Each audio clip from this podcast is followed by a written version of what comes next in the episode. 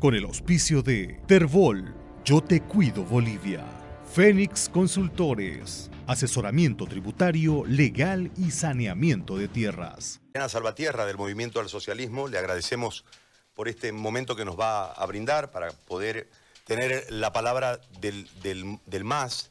Y yo lo voy, eh, le voy a encarar, a tiempo de saludarla, encarar el diálogo desde, es decir, después del 21 de febrero y todo lo, todo lo que terminó haciendo el MAS para seguir con el binomio que aparentemente representaba la fortaleza de votación, de acuerdo a estos resultados que si los confirma el Tribunal Electoral, marca un error político en el accionar del MAS, porque evidentemente es el aparato el fuerte y no el candidato. O sea, quiero eh, entender el por qué se obstinó el MAS en la candidatura cuando tenían candidatos adentro que podían desde el aparato generar una votación como eh, se marca en este momento con un 52%, que supera inclusive la votación del año pasado, eh, donde eh, no llegaron a, superar el 50%. Adriana, le agradezco, la saludo y la escucho.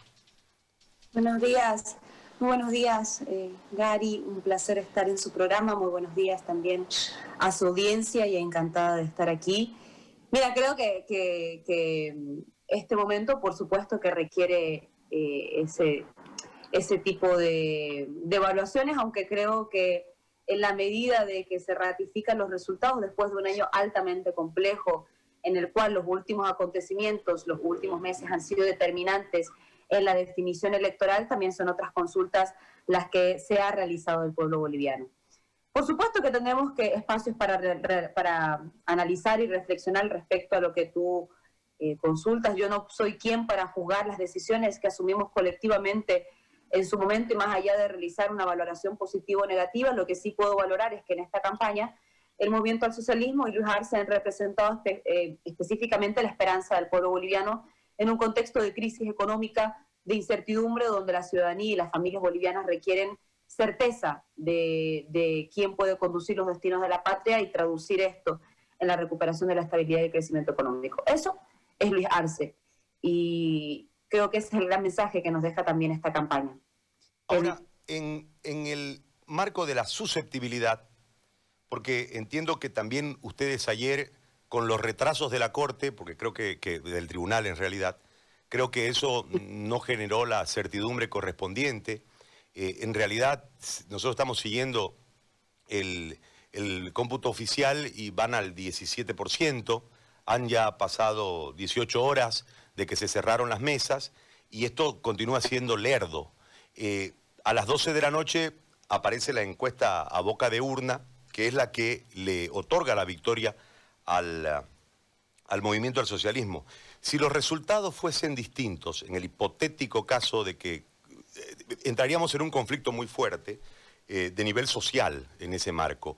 Eh, ¿Qué es lo que se han planteado? Sé que son pocas horas y seguramente eh, la saturación de trabajo en el preelección no ha permitido que el comité político de ustedes se reúna para analizar la situación, o tal vez ya lo hicieron. ¿Cuál sería el accionar en el marco de que el tribunal no ratifique lo que ha publicado Cies Mori? Mire, yo no sé si corresponde sembrar la duda en este momento. Dos empresas han ratificado una tendencia que veníamos viendo en las encuestas y que se consolida en este proceso electoral. Más allá del margen de error que existía en determinadas encuestas, todas daban eh, al movimiento del socialismo ganando esta elección. Faltaba definir si era o no era en primera vuelta la gran sorpresa no es necesariamente la primera vuelta en este resultado electoral, puesto que eso era una posibilidad abierta de las encuestas, sino la amplitud de la diferencia del resultado y el haber superado el 50%. Creo que ahí radica eh, en realidad la gran sorpresa del resultado electoral. No seré yo quien ponga en duda la confiabilidad del, del informe técnico de ambas empresas, la confiabilidad de los diferentes medios de comunicación también que han presentado los resultados del día de ayer y esperamos nosotros de todas maneras, por supuesto, los resultados oficiales que, se determinen no solamente eh, la victoria en primera vuelta, sino también la composición de la Asamblea Legislativa. Hemos comprometido desde el principio del proceso electoral el respeto a los resultados esperando también que todas las fuerzas políticas confluyan en el mismo esfuerzo por el país, en reconocimiento de la voluntad del pueblo expresada en este proceso electoral. ¿Cuál es el elemento clave? ¿El indeciso o la pugna entre segundo y tercero? El elemento clave es haber hecho sintonía con las necesidades de la gente. A ver, yo entiendo que habían partidos políticos que se pugnaban quién era el mejor opositor. Eso era un debate legítimo en un contexto como el del 2019, donde había un clima de polarización y donde la gente no estaba viviendo una crisis económica. Hoy, con una crisis económica que ha arrastrado aproximadamente un millón y medio de bolivianos a la pobreza y la extrema pobreza producto del decrecimiento del Producto Interno Bruto entre 8 y 10 puntos y el déficit fiscal acumulado de más de 20 mil millones de bolivianos, la gente se realiza otras preguntas. Se pregunta, ¿cómo voy a llegar a fin de mes a pagar las cuentas de mi casa, las facturas de mi casa? Si voy a poder este mes cumplir con el pago del crédito de vivienda que adquirí o si voy a poder eh, recuperar mi fuente laboral que la perdí en los últimos meses. Cuando la gente se pregunta esas cosas y nosotros atendemos la prioridad de la gente, probablemente haya en quienes se pregunten quién es el mejor opositor al movimiento al socialismo. Lo que sí creo que queda claro en este proceso electoral es que la gran pregunta que tenía la población era, ¿qué candidato me garantiza certidumbre de recuperar la estabilidad del crecimiento económico, el empleo y el bienestar de mi familia. La respuesta mayoritaria de la población es Luis Arce, David Choquehuanca, el proyecto del movimiento al socialismo, porque hoy las familias bolivianas han contrastado cómo estaban hace un año, cómo están ahora y cuáles son las perspectivas que tienen eh, respecto a los resultados electorales. El tema político, sin embargo, eh, desde la Asamblea Legislativa va a ser otro y se necesitará, entiendo, acordar. Ha habido una amplitud, de acuerdo al discurso del candidato del MAS, de que están llanos a los diálogos y a los acuerdos. Eh, pero sin embargo, por las votaciones anteriores, prácticamente gobernaron solos. En ese, en ese marco tiene que reformatearse el pensamiento masista. ¿Cómo está el MAS desde esa perspectiva para encarar este nuevo periodo en caso de que se ratifiquen los datos de Cies Mori eh, por el tribunal? Yo creo dos elementos. El primero de ellos es que el MAS ha expresado franca y abiertamente que no nos mueve la revancha ni la venganza. Por supuesto, es necesario eh, no dejar de lado la demanda de justicia de las víctimas de las masacres de Sencati, de Sencati Sacaba.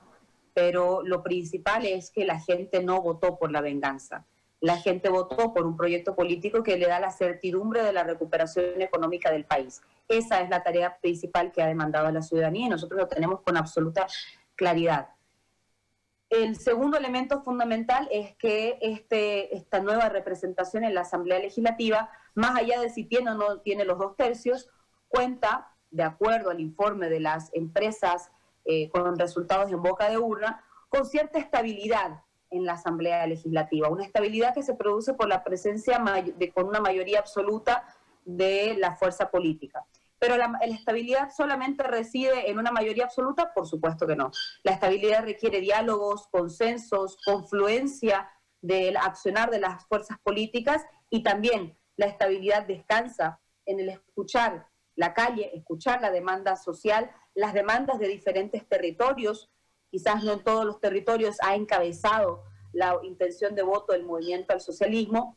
Está, si bien es una fuerza nacional, tiene un resultado casi homogéneo entre primera y segunda fuerza política, pero por supuesto que también se requiere la amplitud correspondiente. Creo que ahí radica la posibilidad de la estabilidad y requiere por, requiere, por supuesto, también la voluntad de los otros actores políticos que han participado en el proceso.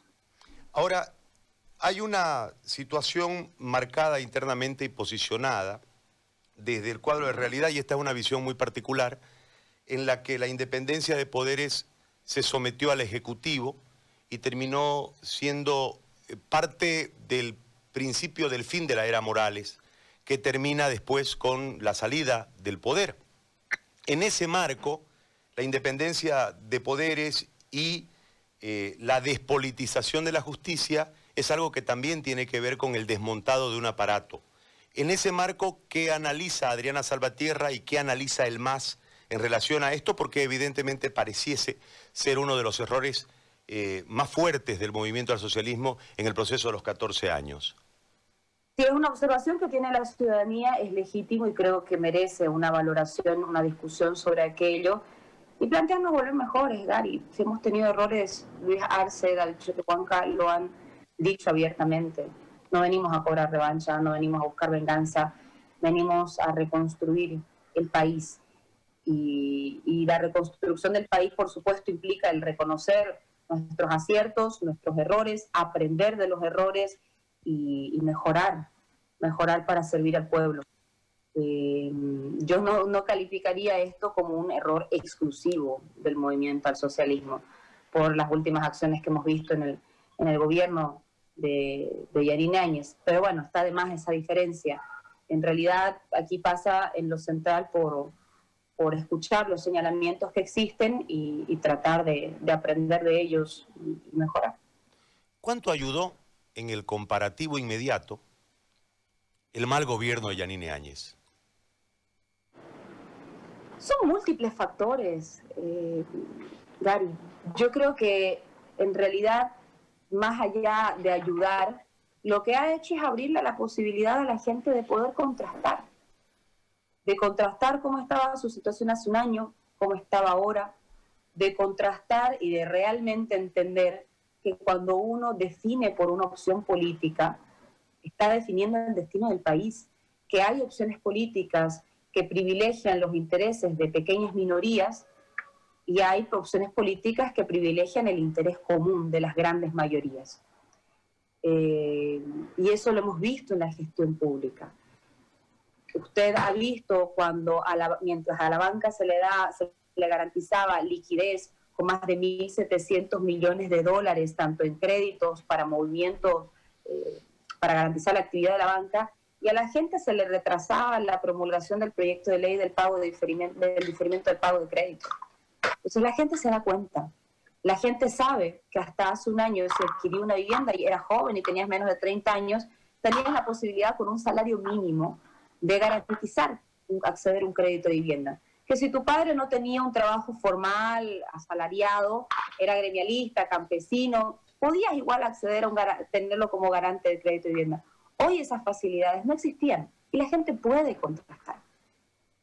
Y cuando contrasta, yo creo que evalúa la gestión pública, compara, y en esa comparación se descubre realmente la, la vocación política de determinados actores. Pero no es solamente eso, eh, la dureza del golpe de Estado del 2019 y, más allá de, las valoraciones que existen al respecto, creo que el resultado desmonta aquel relato que se construyó para legitimar la interrupción de un periodo constitucional de mandato eh, y además que, que el otro factor que creo que ha confluido es esto que decimos, Mientras el movimiento al socialismo entró en sintonía con las necesidades de la gente, otros partidos políticos se disputaron quién era el mejor opositor. Y el odio no da de comer. El odio al movimiento al socialismo no te ayuda a pagar las cuentas, el odio al movimiento al socialismo no te ayuda a conseguir una fuente laboral. Eh, y el movimiento al socialismo, en contrapartida a la cabeza de Luis Arce, representó efectivamente las esperanzas del pueblo boliviano. Ahora, hay una declaración, y esto lo hablo a título regional, entendiendo que desde este lado del país nosotros siempre hemos pensado en una nueva forma de administrar Bolivia desde la descentralización, llámese lo que se llame el, proceso, pero parte de la, de la vanidad, para ponerle un término entendible, del cruceño, está relacionado a su aparato eh, productivo, a la forma en la que fue avanzando, que es desconocido por el candidato por el candidato Arce Catacora. En un momento dice no hay un modelo productivo de Santa Cruz y genera un montón de controversias. Usted como cruceña, Adriana, y parte del movimiento del socialismo, eh, es inevitable ver el monstruo de producción que tiene Santa Cruz, seguramente este, con muchas cosas para perfeccionar, pero en realidad este, con muy poca influencia del Estado a lo largo de la historia, no solamente en los 14 años que gobernó el MAS, sino a lo largo de la historia. Eh, desde esa perspectiva, ¿cuál la posición de Adriana Salvatierra Cruceña en relación precisamente a ese desconocimiento de parte del candidato del movimiento al socialismo y ex ministro de Economía. Mira, Gary, a ver, el memorándum de 1904, por ejemplo, eh, nacía como una demanda y una reivindicación de que esta región se convierte en un eje articulador y de que salde una pérdida histórica que era la salida del Pacífico por la salida del Atlántico, la conexión ferroviaria, etcétera. ¿Qué proyecto político estuvo más cercano a garantizar las grandes demandas que tenía Santa Cruz? No solamente el Mutum, Puerto Bush, el hub de Virubiru, sido el movimiento al socialismo. O, o, vamos a, no podríamos ignorar, por ejemplo, que fue la gestión del movimiento al socialismo donde se suscribió el contrato para toda la conectividad que se iba a desplegar a partir del hub de Virubiru. Eso, en el gobierno de Yanine Áñez, donde había una alta participación de sectores que representaban los intereses orgánicos de Santa Cruz, se paralizó. Gary, había la posibilidad de materializar Puerto Bush, se había construido un consejo especializado, se había emitido la ley que lo establecía no solamente como prioridad nacional, sino que establecía las redes de conectividad para aquello. También se paralizó. Mientras el movimiento al socialismo trabajó en la materialización de grandes sueños para el departamento de Santa Cruz, extrañamente un gobierno que orgánicamente representa eh, los sectores que definen muchas cosas en el departamento, extrañamente en ese gobierno se paraliza. ¿Cuándo ha habido en la gestión de Yanina Áñez una sola reunión de los actores que van por la construcción del pacto fiscal del Consejo Nacional Autonómico? En 10 meses de gestión. ¿Fue realmente un gobierno donde claramente había una mayor presencia del oriente boliviano que otrora encabezó la demanda autonómica? ¿Fue realmente en el ejercicio del gobierno nacional un impulsor de la descentralización de nuestro país? No. Entonces, yo creo que ahí tenemos que ser bastante honestos. La descentralización se ha producido y la construcción de este proceso autonómico se ha construido porque existió un pueblo que lo demandó, por, por liderazgos en ese momento que fueron reconocidos también dentro del Estado, pero que debe ser entendido también con la coherencia suficiente. Indiscutiblemente para mí, por ejemplo, los que construyeron la conectividad desde Concepción hasta San Ignacio fue la gestión del movimiento al socialismo. Los que estaban cerrando el circuito de la chiquitanía con ese pedacito que falta entre San José y San Ignacio también iba a ser en la gestión del movimiento al socialismo. Los que estaban viendo la carretera Bolívar Espino Charagua también era el movimiento al socialismo. Entonces, yo creo que habían grandes demandas que estaban logrando ser materializadas. ¿Qué debe ser el gobierno? Yo creo que el gobierno debe constituirse en un eje importante a partir del cual se contribuye a la materialización de las aspiraciones regionales que existen en todo el país. Y esas aspiraciones regionales son absolutamente legítimas, pero requieren también el reconocimiento de los liderazgos locales. Y francamente, creo que el movimiento al socialismo, eh, nosotros como, como actores políticos, somos un actor importante también en el departamento, más de un tercio del electorado en nuestro departamento vota por el movimiento al socialismo y también debemos reconocer que existe en la pluralidad y en la democracia otros actores políticos y reconocer las demandas regionales. Eso debe implicar una profunda madurez política, pero en base a la verdad y a la coherencia. Ahora, en base a eso mismo, yo he sido altamente crítico a este gobierno de transición, pero creo que no tuvo tiempo para pensar en lo importante por lo urgente, ¿no?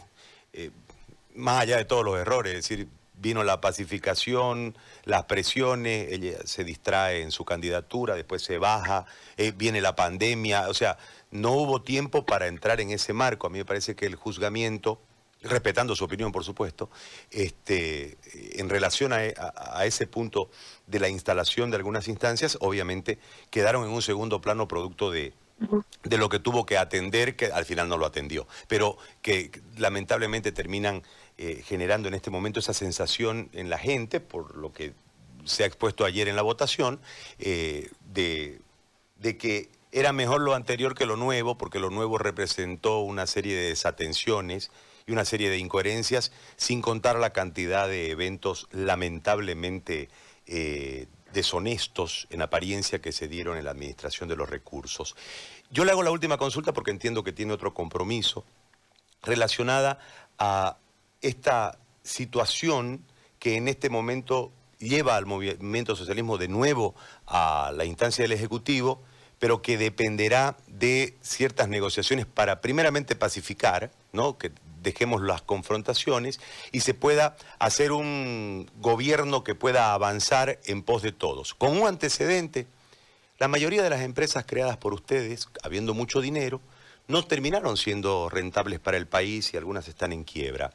Hoy nos toca un momento muy complejo de la economía, tenemos la cadena de producción y la cadena de pago rota, usted lo señalaba en el comienzo, no tenemos plata este, en este momento en relación a los hidrocarburos, los precios no nos ayudan, eh, y tenemos a esto eh, los problemas de salud, todo lo que ha ocurrido, y viene eh, un momento donde hay que tomar medidas y a veces el populismo no condice con las medidas que a veces son un tanto dramáticas para ciertos sectores de la población, que después dan su rédito, pero en ese día a día la gente se confunde. ¿Qué es lo que plantea el MAS desde esa perspectiva para ayudar al privado a que no cierre, para que sigan habiendo fuentes laborales, introducir inyección de recursos a todo este aparato para poder proyectar Puerto Bush, para poder proyectar los, los otros grandes proyectos que eh, requieren de tiempo, porque no hay nada, hay solo la voluntad y el sueño, pero no hay absolutamente nada para hacer y eso va a demorar tiempo, ¿no? Y el tiempo, lamentablemente, no podemos hacer pausa y comer cuando haya plata, tenemos que comer hasta que llegue el momento. Entonces, en ese marco, ¿qué plantean?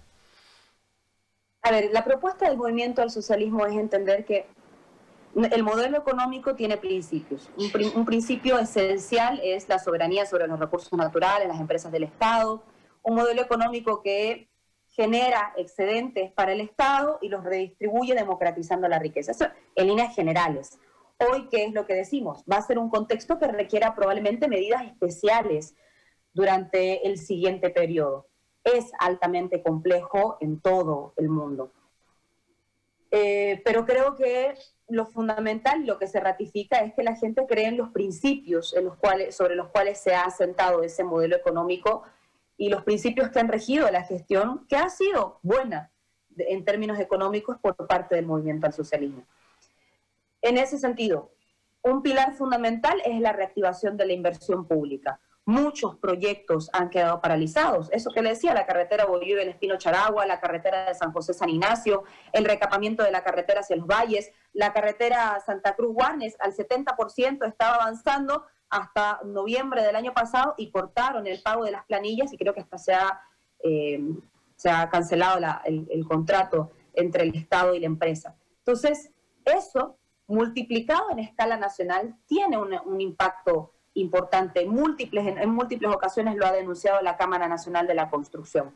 Reactivar la inversión pública, tanto en infraestructura como en producción, es un elemento central para la reactivación económica y para el movimiento del mercado interno. El otro pilar fundamental es la sustitución de las importaciones. Hoy vivimos una grave crisis por el desabastecimiento del diésel, en, eh, combustible esencial para garantizar el aparato productivo cruceño de la demanda nacional del diésel, el 48%, perdón, el 38% la es eh, solamente del departamento de Santa Cruz. La Paz y Cochabamba tienen el 17 cada uno respectivamente. Entonces, aquí se concentra gran parte de la demanda del diésel. ¿Qué pasó con el diésel? Los cupos tendrían que haber sido comprometidos en el mes de marzo, no lo hicieron, y lamentablemente hoy nos encontramos con que no solamente ese 50% de la demanda que debe ser cumplido en base a la importación o cubierto en base a la importación, no se encuentra y no va a ser solucionado. Eso va a implicar directamente el encarecimiento de los productos de la canasta familiar por la mala gestión pública de años. ¿Qué planteamos? Eh, la sustitución de las importaciones, diésel ecológico, que permita generar cadenas de productividad, pero que permita, permita también que los productores de soya tengan un mercado asegurado para sus productos. Eso generará fuentes de empleo, reactivación económica y sustituir más de mil millones a mil doscientos millones de dólares anuales.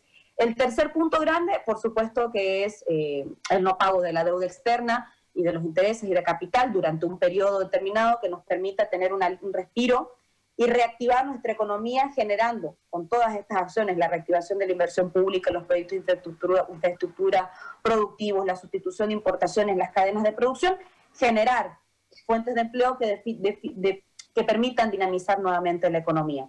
Entonces, creo que en líneas generales eh, son esas las tareas inmediatas. Por supuesto que estarán acompañadas de otras, pero lo principal es que la gente puede tener la certidumbre de que aquel modelo económico que redistribuía la riqueza, que democratizaba las oportunidades y habría mejores oportunidades de vida para, la juventud fundamentalmente, será el eje central durante la gestión del movimiento al socialismo, eh, complementado por los grandes aprendizajes que nos deja también eh, estos meses de, gobierno de Yanine Áñez y, de, y después del golpe.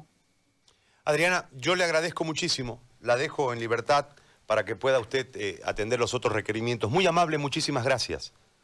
Muchas gracias, Gary. Un abrazo cordial. Muy buenos días a quienes eh, acompañan su programa y hasta una próxima oportunidad. Muy amable. Adriana Salvatierra, del Movimiento al Socialismo, ha conversado con nosotros sobre las 10 de la mañana con 52 minutos. Debo hacer una pausa.